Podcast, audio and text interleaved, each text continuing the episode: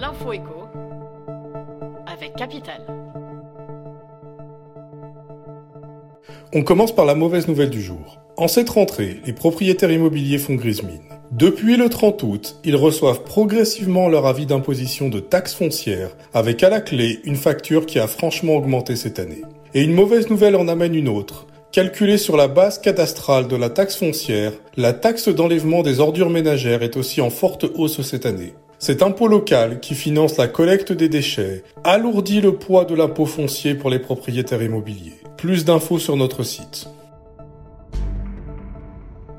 On enchaîne avec la tendance du jour. Les notaires se trompent rarement lorsqu'il s'agit de statistiques immobilières. Et pour cause, ce sont les seuls acteurs de la transaction qui ont accès à l'intégralité des prix réels des ventes signées en France. Ainsi, tous les trois mois, les notaires du Grand Paris sont en mesure de présenter un bilan du marché immobilier trimestriel dans leur région, département par département.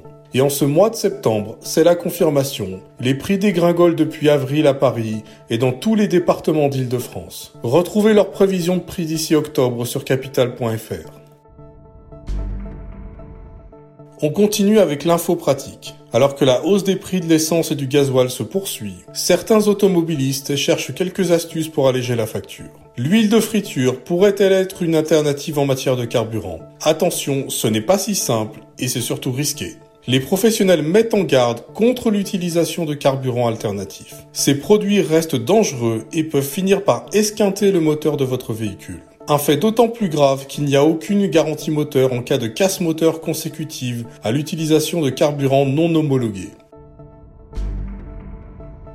On finit avec les personnes du jour. C'était le grand jour pour les Bleus. Le 15 de France a débuté sa Coupe du Monde vendredi soir au Stade de France face à la Nouvelle-Zélande. Les Bleus, qui vont tenter de remporter leur premier titre mondial, seront sous le feu des projecteurs pendant plusieurs semaines. Mais les rugbyman tricolores, à la différence des joueurs de football français, ne sont pas tous connus du grand public. Sont-ils populaires aux yeux des Français? Et quels sont les joueurs les plus bankable? Pour répondre à cette question, Capital a demandé à l'agence Advent Consulting, spécialisée en marketing d'influence, de mesurer la renommée des joueurs du 15 de France. C'était l'info écho avec Capital.